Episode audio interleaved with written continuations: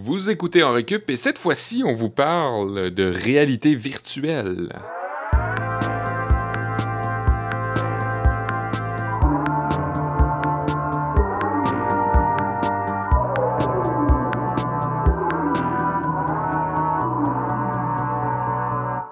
À toutes et à tous. Prenez euh, bien place confortablement sur votre chaise aujourd'hui pour cette nouvelle journée de cours offerte gracieusement par l'équipe d'En Récup, votre podcast de rattrapage de connaissances générales. Aujourd'hui, écrit en grosses lettres sur le tableau vert, les mots réalité virtuelle. C'est notre sujet de la semaine avec les mêmes professeurs habitués. Ça fait pompeux le dire de même, mais coudons on n'a plus le choix. C'est de même qu'on s'appelle depuis le début du podcast.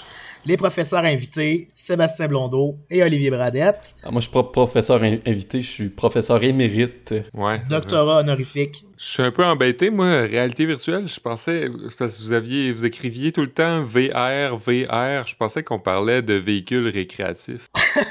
fait que tu nous as préparé un cours sur euh, les Wanebago? Non, je, je, parle de philosophie euh, de réalité virtuelle, euh, pour être honnête. Mais j'étais content, par exemple, qu'on parle de réalité virtuelle pour vrai, parce que c'est rare qu'on a des sujets qui sont d'actualité, mais pas, pas d'actualité, au sens où qu'on fait référence à la modernité, puis à la technologie, puis tout ça. Là. Ne serait-ce que si on parle de, de, jeux vidéo, ok, là, on va parler de technologie, mais est-ce que je me trompe en disant ça?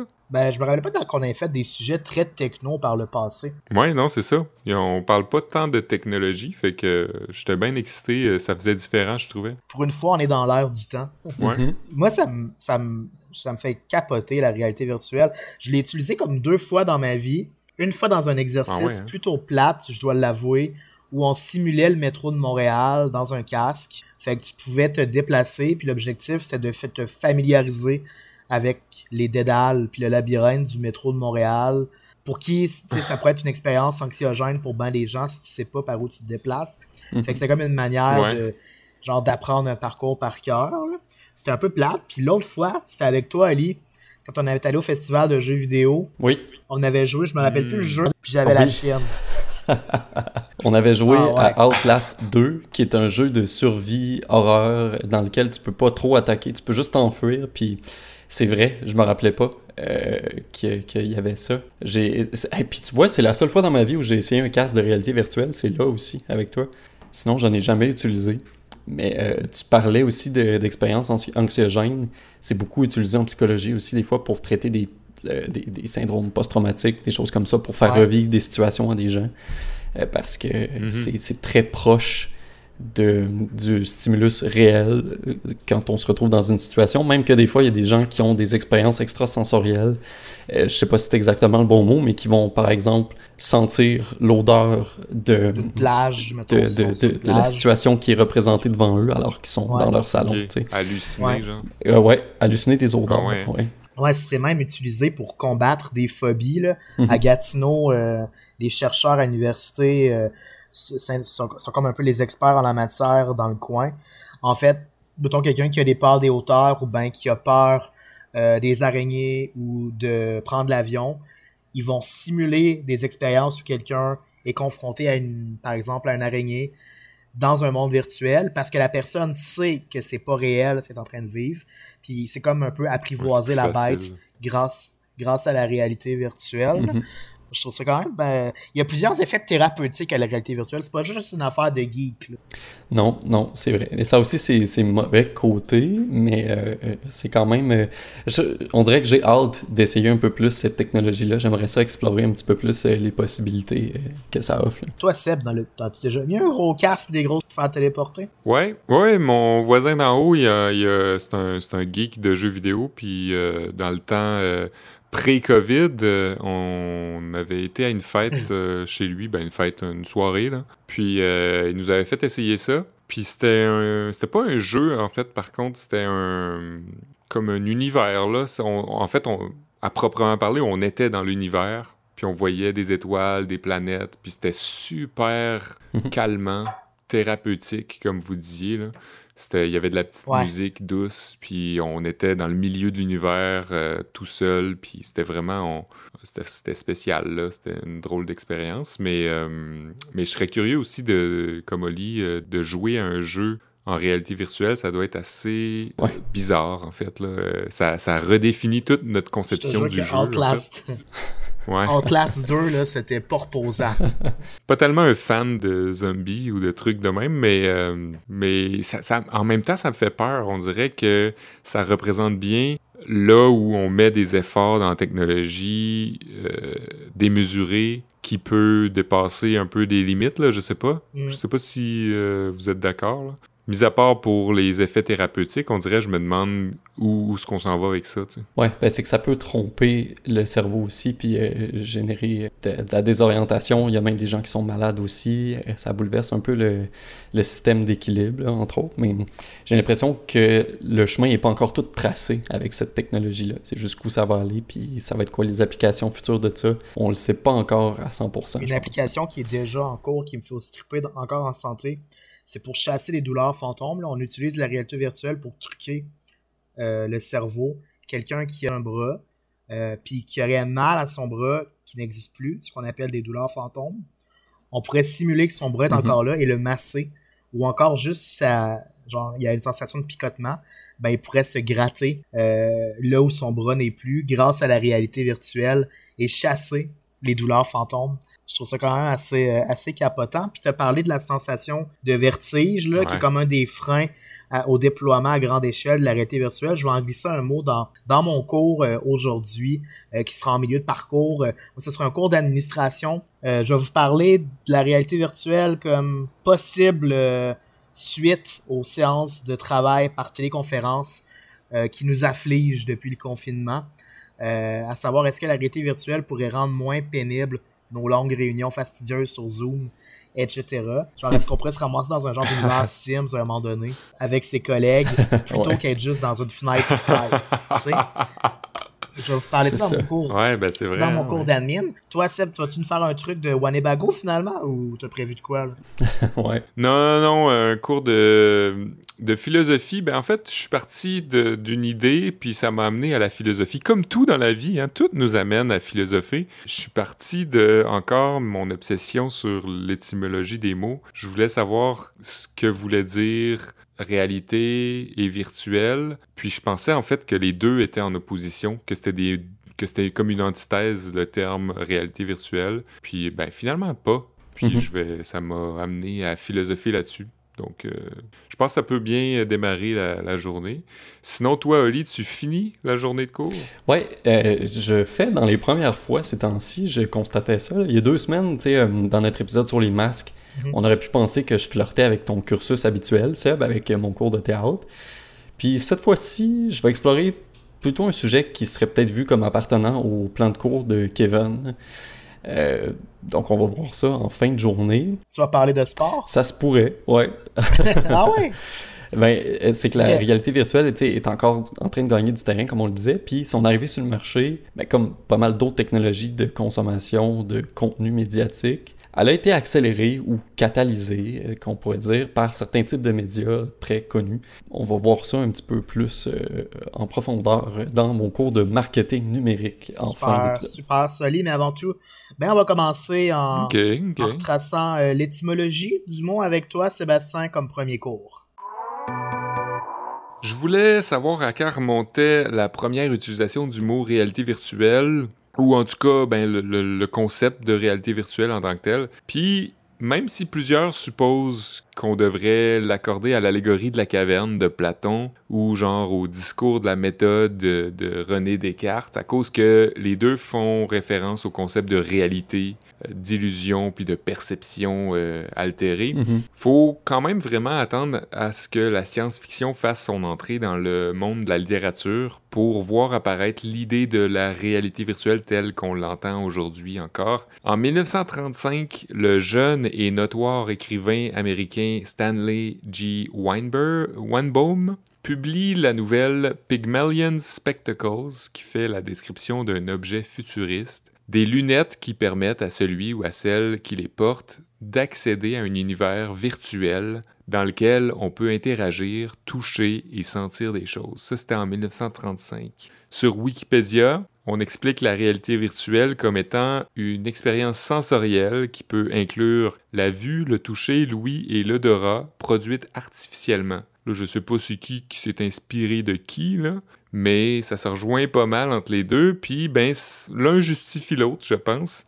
Et toujours est-il que j'ai toujours trouvé drôle euh, l'utilisation du terme réalité virtuelle, en pensant bêtement que c'était une antithèse, je vous l'ai dit en, en intro. Mhm. Mais je m'y étais vraiment, je m'y étais jamais vraiment attardé en fait. Comme si on disait fausse réalité ou réalité fictive, moi c'était ça que j'avais en tête. Mais en cherchant la définition de chaque mot, je me suis rendu compte non seulement que le mot virtuel fait pas tant opposition au mot réalité finalement, mais aussi que les deux mots séparément sont nés de concepts. Attention, êtes-vous bien assis? Les deux sont nés de concepts philosophiques. Là.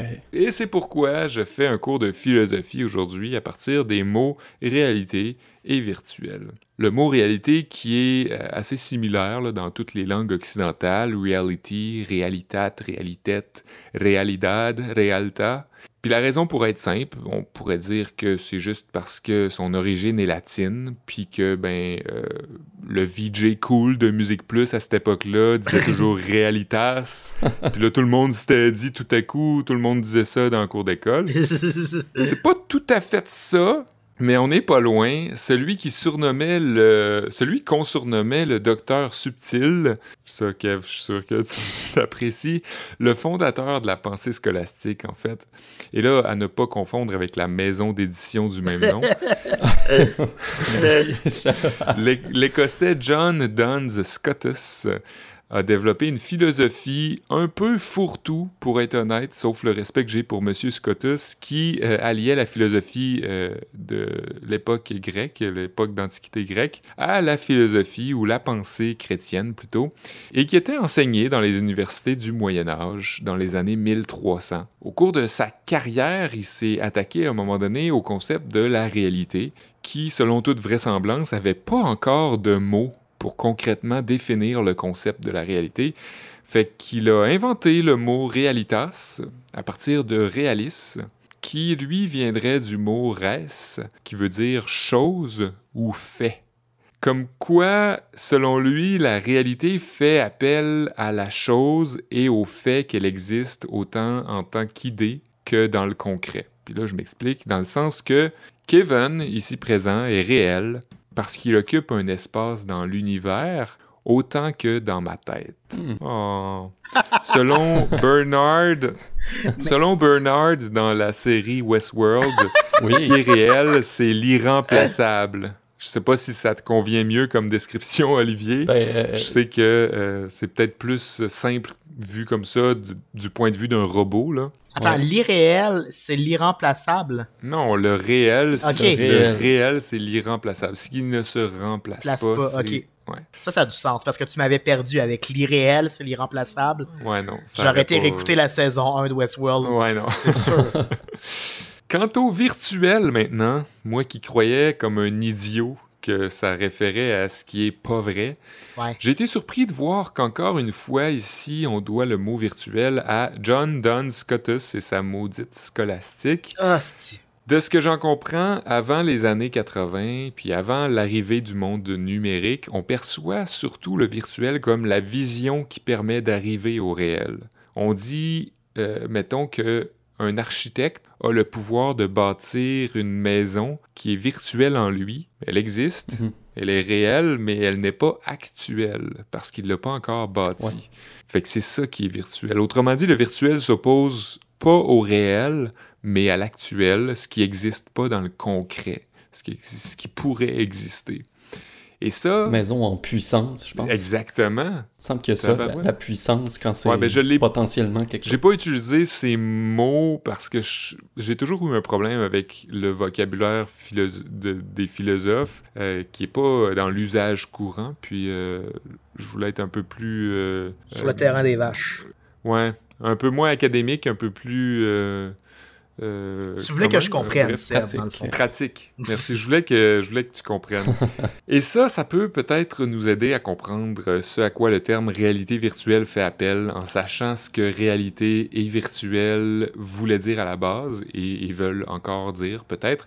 Et à une époque où on se pose beaucoup de questions euh, de ce qui est réel ou pas, de ce qui compte ou pas, on peut clairement statuer que le jeu auquel on joue est fictif, mais que la représentation que nos sens perçoivent, elle, elle est bien réelle et elle est virtuelle aussi. Et même si la scolastique du Moyen Âge parle de deux mots distinctement, le terme réalité virtuelle arrive beaucoup plus tard. Si j'ai dit que ben, son idée était émise pour une première fois dans l'écriture de Stanley G. Weinbaum, c'est pas long après, en 1938, qu'on en fait mention dans un recueil d'essais français, Le théâtre et son double, d'Antonin Artaud. Et 30 ans plus tard, on va le populariser, toujours dans la science-fiction littéraire américaine. Puis aujourd'hui, ben, la réalité dépasse la fiction à plein de niveaux. Ça peut même faire peur, on en parlait en intro. Même qu'on a la chance ou la malchance de voir des versions utopiques ou dystopiques de ce que la technologie nous réserve à travers le cinéma. Et c'est peut-être pourquoi j'ai cru bon qu'on se remémore ensemble la définition des mots, leur origine, puis euh, ce qu'on voulait définir à l'époque, pour ne pas perdre à l'idée que la réalité et le virtuel existent sans la technologie, les gars. C'est un excellent point. Euh, merci, Seb. Ouais, c'était vraiment intéressant, euh, Seb. Puis je pense que ça met bien la table aussi à mon, à mon prochain cours parce qu'en effet, on réalise pas à quel point ce qu'on considère être le virtuel, genre mettons Internet ou les médias sociaux, sont en vérité tellement intégrés à nos interactions puis à notre quotidien qu'en fait, c'est aussi réel que le serait n'importe quel autre échange qui se ferait par le biais de, du bouche à oreille, par exemple. C'est bon de remettre en place les origines euh, les origines euh, des termes. Euh, puis ben moi je pense à mon cours euh, d'administration. Vous allez voir pourquoi je dis ça parce que je veux un peu vous donner des, des idées de grandeur aujourd'hui sur une, une genre d'utilisation pas si lointaine, pas si futuriste qu'on pourrait faire de la réalité virtuelle éventuellement. ce qui m'a inspiré le cours aujourd'hui en fait, c'est le confinement auquel on est nous-mêmes en ce moment confrontés parce que on enregistre à distance. Euh, fait que là, on est sur mhm. Google Hangouts, puis ça lag un peu. C'est difficile. J'ai vécu la même chose par le passé avec Zoom sur le conseil d'administration ma coopérative, avec Teams, avec mes collègues. Euh, puis je fais même des tournages directement branchés sur Skype. Fait que je les ai toutes essayées, ces plateformes de réunion en ligne là. Puis ça a fortement ébranlé, disons, ma tolérance puis mon appréciation de la technologie. Peut-être aussi la confiance à l'égard de la capacité à mes collègues d'être capable de muter, unmuter leur maudit micro quand ils sont en train de grignoter en pleine réunion, disons. Pour moi, c'était vraiment... je, trouve que c'est ces fenêtres de discussion-là par vidéoconférence, c'est comme des espèces de huis clos insupportables. Ça permet pas pantoute des vrais échanges approfondis. Ça s'éternise sans raison. Si Sartre avait vécu à notre époque, il aurait sûrement fait son huis clos euh, en Skype. ouais. Moi, si je faisais un remake de, de ça, là, je, ferais ça directement sur Skype. Parce que c'est vrai que, tu sais... L'enfer, c'est les zooms. Ouais, l'enfer, c'est les zooms. Skype is the limit. Oh boy. Parce que c'est vrai que les, les discussions spontanées qu'on va avoir habituellement sont moins pénibles. Euh, ben, les discussions spontanées qu'on va avoir quand on se réunit euh, en personne vont rendre moins pénibles les séances de remue-ménage puis les réunions de travail qu'on va avoir. Euh, puis d'avoir un espace commun virtuel dans lequel on peut vraiment s'immerger, ça rend ces réunions-là plus faciles. Mais là, on est comme pris dans les limes de l'Internet, comme coincé entre notre espace personnel avec notre arrière-plan puis l'espace personnel de nos collègues dans lequel surgit parfois des conjoints en bobette. Moi, je me suis demandé, est-ce que la réalité virtuelle pourrait pas nous sauver de tout ça éventuellement? Parce qu'elle est pleine de promesses, puis il n'y a pas si longtemps encore, on s'imaginait un monde dans lequel on pourrait se transporter au travail juste avec des lunettes, mhm. Mhm. Euh, comme de la genre de téléportation numérique. Mais cette, espèce de fantasme ou de rêve de science-fiction-là a un petit peu sombré dans l'oubli, mais reste que dans l'ombre, il y a encore des compagnies, dont Facebook, qui continue de travailler dans ce sens-là. dans le fond, l'idée, c'est qu'on veut se demander si on peut pas créer, ben mettons, je vais reprendre une allégorie que Olivier va comprendre, si on pourrait pas créer une genre de grosse maison Sims dans laquelle chaque employé incarne un avatar pour se rendre au travail. Puis là, ben, on pourrait avoir des poignées de main, des high five tout à fait salubres, puis peut-être même reproduire l'odeur du lunch oublié dans le frigo par, par ton collègue. Ah la technologie... Une vie de bureau serait pas une vie de bureau sans cette odeur-là. Peut-être qu'un jour, la technologie olfactive va se développer, puis on va pouvoir arriver là. Une espèce de matrice. Une genre de matrice. Puis mhm. si on, en est venu à développer éventuellement ou à vouloir développer ces, technologies-là, puis si ça s'est revenu au goût du jour en ce moment, ben c'est évidemment à cause de la pandémie euh, qui a fait réapparaître un mot que je connaissais pas vraiment, le présentiel. C'est un terme qu'on va utiliser maintenant pour désigner des cours, des classes, des conférences qui se donnent avec des personnes sur place. On est maintenant rendu là, Il faut un mot pour spécifier que les êtres humains seront physiquement, géographiquement au même endroit.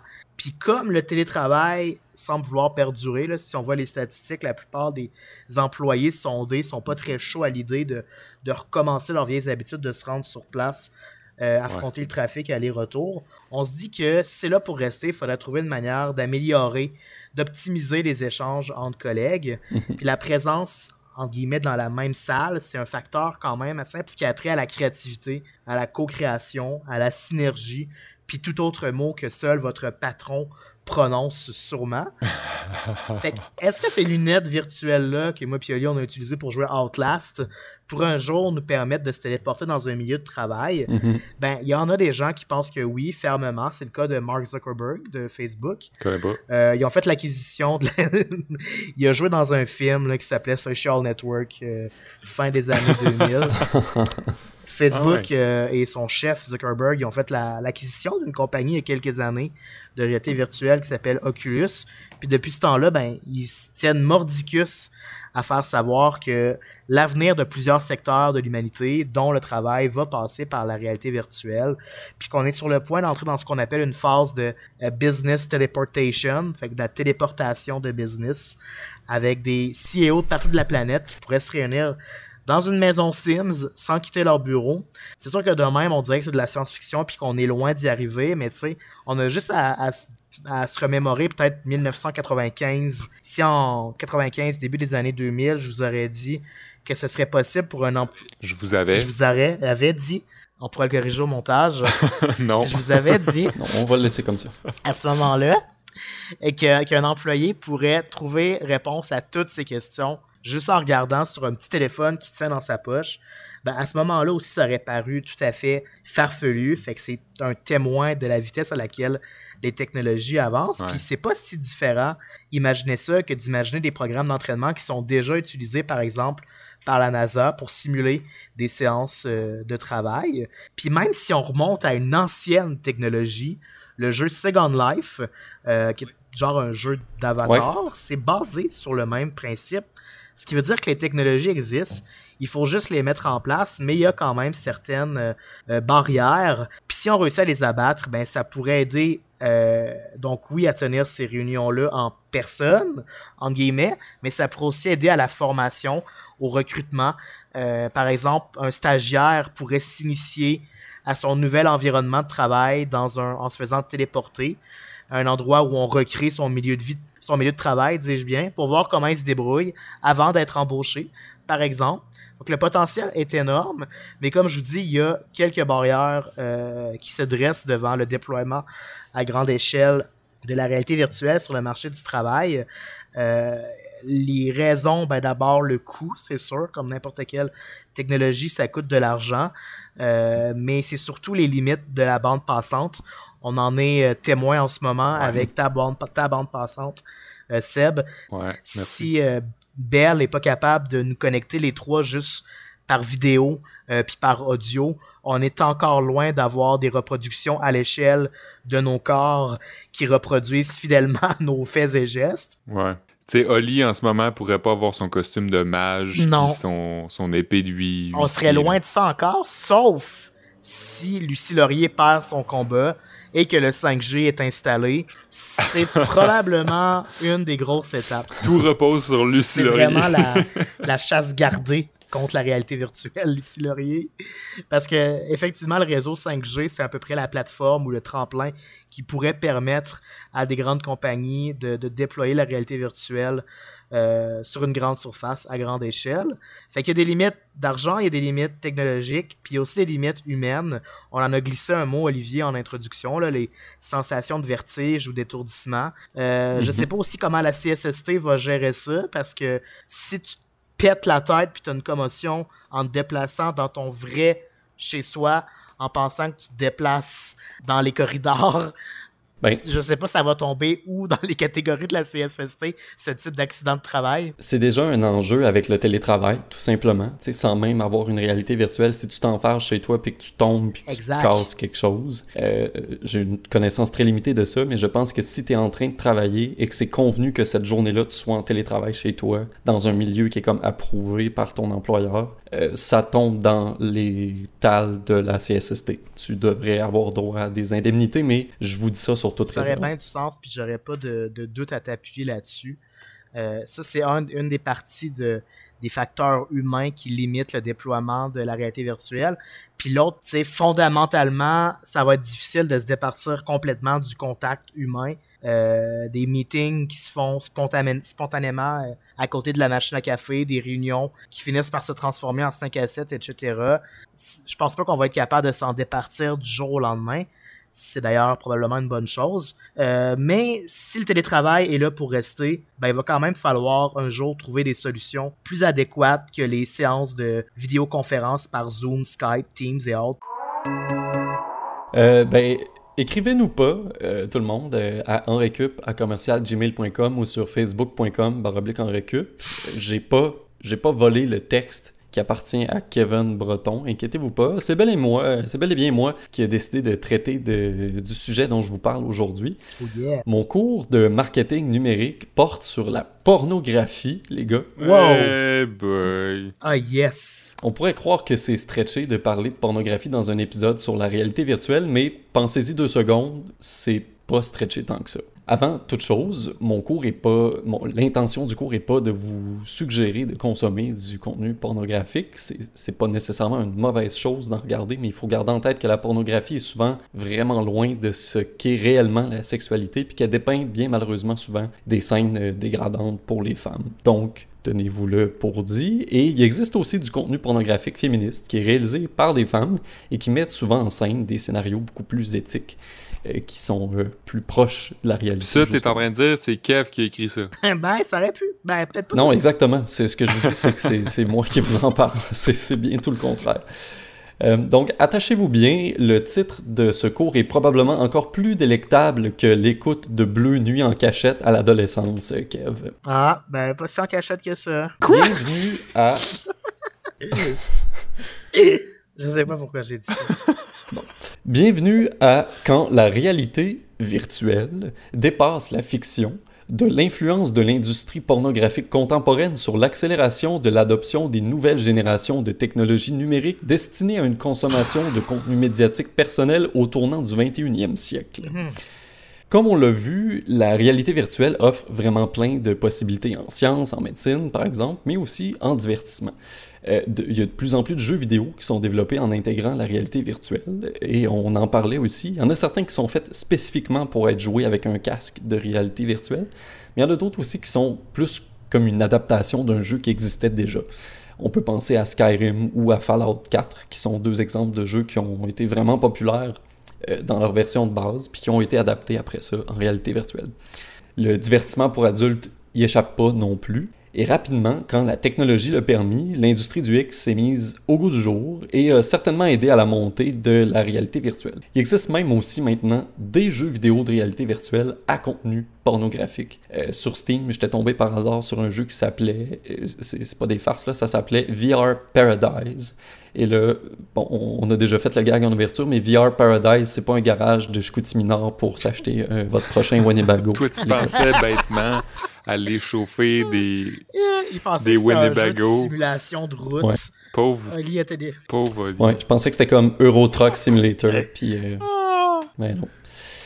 Dans, dans, un article publié dans The Atlantic en 2016, il y a un professeur d'histoire de la technologie de la A&M University au Texas qui expliquait que l'industrie pornographique euh, invente pas des nouvelles technologies numériques, elle fait juste adapter sa façon de produire son contenu en profitant des nouvelles technologies qui, elles, sont développées par les géants de l'électronique. Donc, en faisant ça, elle offre à ses habitués une nouvelle façon attrayante de consommer son contenu et l'industrie a suffisamment d'influence pour attirer des consommateurs vers ces nouvelles technologies-là qui viennent de sortir. Donc, dans le jargon du marketing, on pourrait dire que ces gens-là sont des early adopters. Ça te dit sûrement quelque chose, Kevin. Le porno a aussi suffisamment de sous pour se doter des appareils qui lui permettent de produire du contenu pour la réalité virtuelle, euh, entre autres. Mes recherches euh, m'ont pas permis de trouver les chiffres plus récents que ça, mais en 2006, pour vous donner une idée... Là, Tabarouette, ça remonte à longtemps? Oui, les données que j'ai trouvées remontent à assez longtemps. Euh, c'est juste pour vous donner une idée du, du chiffre d'affaires de l'industrie. Euh, en 2006, l'industrie pornographique générait des revenus de 97 milliards de dollars américains dans le monde. Et pour vous donner une idée, ben, les jeux vidéo ont rapporté près de 135 milliards euh, autour du globe en 2018. Donc ça, faut le prendre avec euh, un brin de sel. C'est 12 ans après la statistique que je viens de vous donner. Les chiffres ont forcément augmenté aussi pour euh, la pornographie. La réalité virtuelle est donc évidemment pas la première technologie à avoir bénéficié d'un coup de pouce du monde 3X, D'ailleurs, euh, est-ce que vous savez pourquoi on appelle ça les films 3X euh, Non. Hmm, non. OK. Ben, D'après une discussion sur le site Quora que j'ai trouvé, qui répond assez bien à la question, l'auteur et éducateur sexuel Franklin Vaux explique qu'aux États-Unis, les films sont classés selon la Motion Picture Association of America, qui utilise un genre de système de classification, un peu comme on le voit ici au Canada avec le général, le 13 inclus, M pour contenu mature, etc. Et jusque dans les années 80 environ, il existait aux États-Unis une classification X pour les films explicites. Et ça n'incluait pas que les films à caractère sexuel, mais aussi ceux qui démontraient de la violence explicite, par exemple. On pourrait penser à Orange Mécanique de Stanley Kubrick, qui avait reçu à l'époque une classification X. Ah ouais. Ouais, et l'industrie pornographique a repris ça dans un élan marketing et ce serait elle-même autoclassée 3X, comme pour dire qu'elle était vraiment plus explicite qu'un film côté X. C'est un peu comme l'émission 110%. Euh, ouais, on est vraiment, on donne tout ce qu'on a. Aujourd'hui, ben, la classe X est plus attribuée dans le cinéma et suite à un remaniement des classifications de l'instance dont je vous parlais, ben, c'est ça, ça a été délaissé. Mais la dénomination des films 3X, elle, est restée dans l'imaginaire collectif. Donc je reviens à mon propos. Ça serait quoi, selon vous, l'un des premiers appareils à avoir bénéficié du porno pour entrer massivement dans les salons? Faut savoir qu'avant ça, pour voir des films 3X, euh, il fallait se rendre dans un cinéma qui en diffusait. C'est des VHS. Exactement. Que, ouais, c'était compliqué puis gênant pour plusieurs personnes de se déplacer pour aller voir ça. Euh, imaginez comment c'était plus commode soudainement avec un lecteur VHS. N'empêche, c'était quand même pas encore l'idéal comme technologie. Il fallait quand même essayer d'avoir l'air le plus naturel et détendu possible en passant de l'autre côté du rideau ou des portes de saloon euh, du club vidéo. Donc c'était pas encore tout à fait ça, mais est venue ensuite la télé payante qui a fait son apparition. Et encore là, les films coquins faisaient figure de proue et les chaînes érotiques ont été dans les premières à arriver comme chaînes payantes en complément euh, de la programmation de base réduite sur le câble. Ça a ensuite habitué les consommateurs à payer pour obtenir des chaînes spécialisées, ce qui n'était pas le cas avant. Et là aujourd'hui, ben, des chaînes payantes, il y en a des pelletés, il y en a euh, à pu finir. Et c'est euh, le porno qui a tracé la voie pour ça. Le DVD et le Blu-ray, même chose, et ont été propulsés au sommet à cause de cette industrie-là. Ils représentaient quand même le même genre d'inconvénients et euh, le même genre de malaise que la location de VHS au club vidéo, sauf que là, waouh, ils permettaient aux gens de fantasmer en HD. Et en plus, euh, le DVD euh, est pas mal plus précis pour sauter les bouts de plate de dialogue entre les scènes, hein, Kev? Non, je sais pas. J'ai jamais loué de film de cul. Qui paye pour ça? Et selon le même article de The Atlantic, plus une technologie permettait une consommation intime de la pornographie, plus elle avait des chances de percer. Euh, ça va donc de soi de vous dire qu'Internet est devenu ce qu'il est aujourd'hui, en grande partie grâce ou à cause de l'industrie pornographique.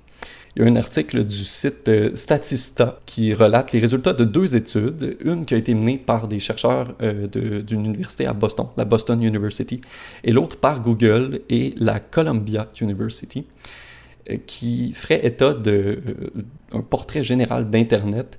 Il y aurait 4% de tous les sites web qui contiendraient du contenu pornographique et le contenu 3X représenterait 13% des recherches euh, sur le web, et cette proportion-là monterait jusqu'à 20% sur les appareils mobiles. Énorme.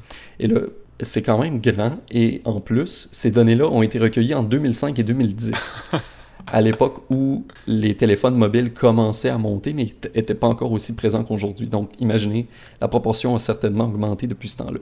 Et Internet, qui est probablement une des façons les plus faciles d'en consommer, a aussi amené une nouvelle dimension à la pornographie, celle de la communauté. Il y a plein de gens qui peuvent maintenant échanger en ligne, produire et partager eux-mêmes leur contenu 3X pour en retirer un revenu, et même publier des fanfictions érotiques sur les forums de jeuxvideo.com. Beau callback. ça, c'est fucké, ça. Ah ouais, c'est, bizarre au bout. Dans quel épisode je vous ai parlé de Évidemment, ben, le revers ou les revers de la médaille, par contre, sont bien là, avec euh, toutes ces technologies-là. J'en ai pas parlé dans le cours, mais c'est important aussi. Il y a des enjeux sérieux liés à la pornographie. Il y a de l'addiction à la pornographie, il y a tout le contenu illégal et criminel, et aussi le partage de contenu de gens qui en ont pas donné le consentement euh, qui existe. Donc, je termine juste le cours en vous donnant une ressource qui peut vous aider si vous croyez avoir une dépendance à la pornographie. Il y a des gens, il y a des groupes qui sont là pour vous appuyer. Euh, vous pouvez contacter, entre autres, les Sexoliques Anonymes. C'est un regroupement pour personnes de tous les genres qui offre des programmes de rétablissement pour cesser les comportements sexuels autodestructeurs. Vous pouvez aller chercher de l'information sur le sa-québec.org. intéressant, je savais pas que ça existait. Oui, oui, c'est une bonne ressource euh, si jamais vous en avez besoin. Là, en parlant de pornographie, t'as vraiment ouvert, euh, as vraiment ouvert une bite de Pandore, Olivier. Je m'y connais beaucoup trop euh, en la matière. Puis t'as nommé l'exemple des VHS qui ont su supplanter mm. les cassettes Betamax, euh, notamment grâce à l'industrie de la pornographie qui avait choisi le modèle VHS plutôt que Betamax pour commercialiser leurs produits. Ça explique en partie pourquoi VHS s'est démarqué de son compétiteur. Puis tu as parlé d'Internet. C'est comme il y a combien d'applications euh, sur le web, genre de features qu'on doit à la pornographie, genre le paiement en ligne? Ça a été mis de l'avant de part hmm. par la pornographie. Le streaming aussi, c'est comme le porno. C'est comme un peu genre les pionniers du développement du web, la pornographie. Là. Absolument, c'est qu'ils ont plein de moyens pour le faire, puis ils sont constamment à la recherche de façon novatrice de proposer le contenu parce qu'il y en a tellement. La compétition est certainement très forte. Donc, dès que tu as un edge sur les compétiteurs, tu vas aller chercher du monde parce que ça renouvelle l'expérience. Et donc, forcément, ben ouais, ça trace la voie pour que des technologies euh, soient adoptées. C'est un peu comme, ça me faisait penser, euh, l'analogie est un peu douteuse, mais ça me faisait penser quand on... C'était toi qui avais fait ce cours-là, Kev, dans notre épisode sur la Formule 1. Tu parlais des technologies de la F1 qui s'était ramassé dans l'industrie automobile, et dans la consommation courante. C'est un peu la même chose, dans le fond, cette industrie-là euh, qui amène des nouvelles pratiques qu'on utilise aujourd'hui sans même savoir que c'était ça, la Exactement, ouais, c'est vraiment le même cas. Dans le fond, où est-ce que l'argent est, souvent, c'est là que... C'est pas parce que mm-hmm. l'industrie de la pornographie est plus vertueuse ou plus intelligente que l'autre, c'est juste parce qu'il y a plus de cash puis que tout roule. Je pensais que tu allais aussi nous parler d'un épisode de Black Mirror où, euh, ça, il y a comme un j'ai pas écouté cette série. Ben, je, je, me l'ai fait raconter. En fait, c'est un épisode de réalité virtuelle. Euh, c'est comme si moi et Seb, on louait un jeu de réalité virtuelle style Mortal Kombat, mais en réalité virtuelle, puis tu peux incarner vraiment ton avatar. Et puis les deux joueurs commencent à faire l'amour dans la réalité virtuelle. Ils découvrent qu'ils peuvent pas juste se battre à l'intérieur de l'univers fictif, mais aussi avoir du sexe. Puis ils développent une addiction une, dépendance à la réalité virtuelle euh, à cause de ça. C'est comme un autre, un autre pan de la pornographie. C'est un des sujets aussi qu'on n'a pas abordé, mais le fait de faire des choses dans la réalité virtuelle qu'on peut faire dans la vraie vie, comme à, un moment donné, on essaye d'accéder au, plus de réel possible, puis à un moment donné, ça vient qu'à faire le, full circle pour m'exprimer euh, dans la langue de Shakespeare. Tu finis par refaire ce que tu peux faire finalement dans la vraie vie, puis ça sert plus à rien. C'est ça, c'est comme si on allait avoir besoin d'un autre C'est comme si on va dans l'Inception, on allait avoir besoin d'une autre strate Ah. éventuellement. Parce qu'on va Ouais. chercher autre chose. tu sais. Ouais, Mais ça. me fait penser aussi, euh, je sais pas si vous avez lu ou vu euh, Ready Player One. Il y a une Ouais, adaptation. mais moi, je l'ai vu euh, suite à ta recommandation. Tu m'avais dit de, de l'écouter, puis je... ouais. Ouais, je sais plus quand est-ce qu'on en avait parlé, euh, je me rappelle plus, mais c'est franchement en lien avec notre sujet aussi, là. une réalité virtuelle qui rend le Mm. monde complètement dystopique, puis le monde Ouais. s'enfuit, en fait, fuit la réalité tangible, si on veut, pour euh, Mm. se réfugier dans ce Ben, monde aussi un peu comme. Westworld. là. Seb, t'es en plein dedans, toi, là? Moi, j'ai fini, ça fait un bout. Là. La troisième saison est décevante. Westworld. Ouais. Ils ont le mérite d'avoir essayé autre chose. Je l'ai pas écouté. C'est tout, c'est, c'est tout ce qu'on peut dire. ça mérite d'être écouté. Tu pourras, tu pourras voir, Kev, euh, ces trois saisons qui s'écoutent bien. Mais... Ouais, la troisième saison, je trouvais qu'elle avait bien commencé, mais comme plus ça allait, plus que comme plus que c'était difficile. Ouais. Mhm. Mais bref, c'est pas de ça question. prochain, prochain sujet, euh, on, a, on a trouvé un sujet pour prochain épisode. Hein? Ben, on a trouvé un sujet, puis on l'a pas souligné encore, mais c'était ta Ouais, fête, bienvenue. euh, Seb, la semaine passée. Bon 30 ans, mon gars. Merci. J'espère que tu as Merci. passé des belles journées de fête. Puis, on t'a dit, tu peux choisir un sujet pour ta fête, et c'est ce que tu as choisi. Donc, on en reparlera la semaine prochaine de cette décision.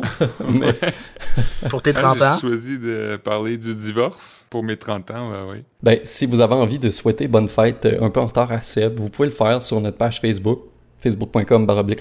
On est aussi sur enrécup à commercial gmail.com puis sur Instagram. Fait que euh, envoyez-lui euh, vos bons vœux. Euh, il mérite bien, le beau Seb. Fait que merci à CISM, à Canal M puis à CFRT. Ouais. On, on s'ennuie de vous autres en présent. Merci, Oli. Merci, Seb. Salut à Mathieu Tessier aussi. À la semaine prochaine.